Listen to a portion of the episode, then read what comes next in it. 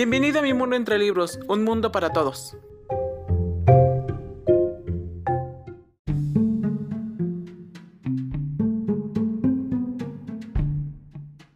Hola, bienvenidos a mi mundo entre libros y bueno, hoy es viernes y sin duda ya es el último día de la semana en el que tenemos que estar pensando en trabajos, proyectos que entregar o exámenes en algunos casos. Pero antes de irnos a divertir, ¿por qué no vamos a un poquito de historia aquí en tus viernes de cultura?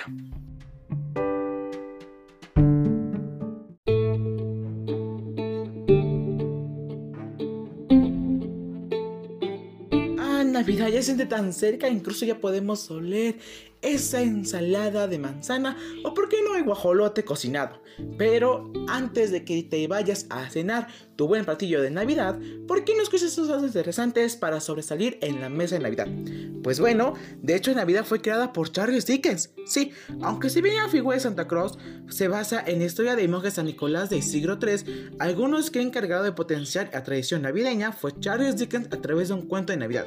En este cuento del escritor nos narra algunas historias, o más bien dicho, algunas cosas que se sacó de la manga, tradiciones que hoy en día usamos para la tradición navideña. Sí, la mayoría de ellas podían ser falsas, solamente siguiendo las tradiciones que leímos en un cuento.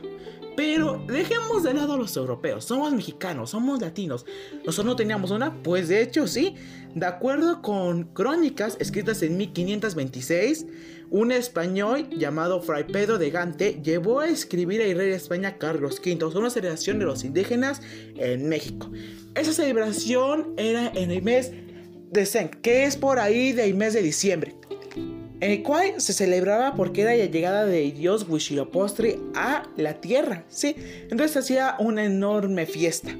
Con la llegada de los españoles obviamente quisieron omitir todo esto, pero en vez de querer eliminar esa tradición por completo decidieron mejorarla, entre comillas, llamándola posada, sí, Así es, le llamaron posada, que es lo que hoy en día muchos de nosotros hacemos, o vemos hay menos, ya que no muchos nosotros asistimos. Pero ya que estamos hablando de posadas y Navidad, hay algo también muy importante, el árbol de Navidad.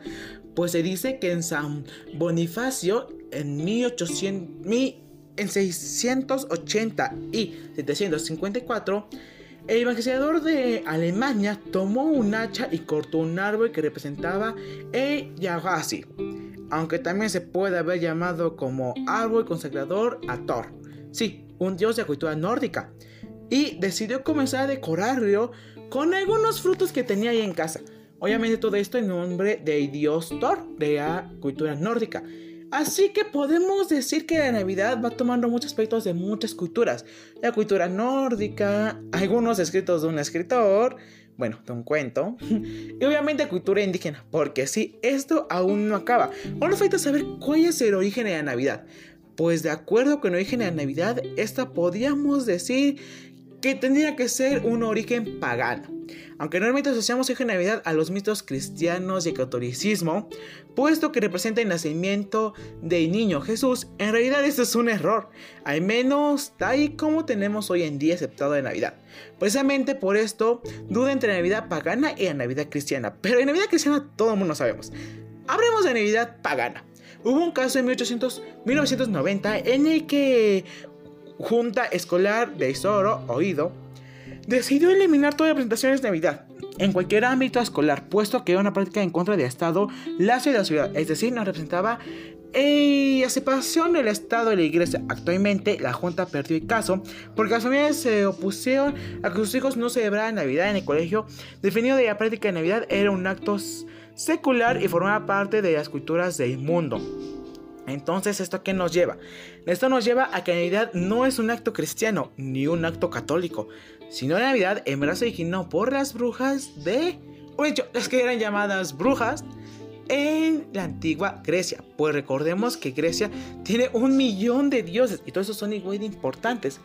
Pero ninguno de ellas era muy religiosa o alababa a Jesucristo, de menos sino que de hecho ellos lo hacían para alabar a sus dioses, y en realidad se hacía exactamente para eso.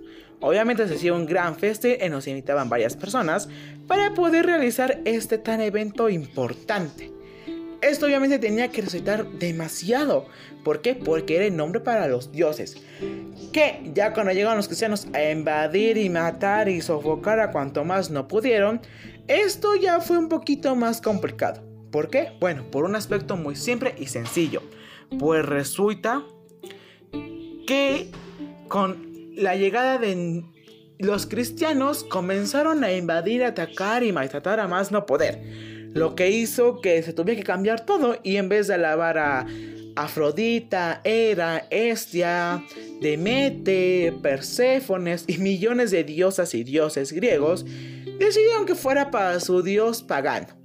Así que en realidad estamos haciendo un festín y toda una celebración dentro de 8 días para los grandes dioses griegos. Así que no lo niegues, Demeter sigue existiendo, Afrodita sigue existiendo, Atenea sigue existiendo. ¿Y por qué digo esto? Porque tú lo sigues celebrando año con año.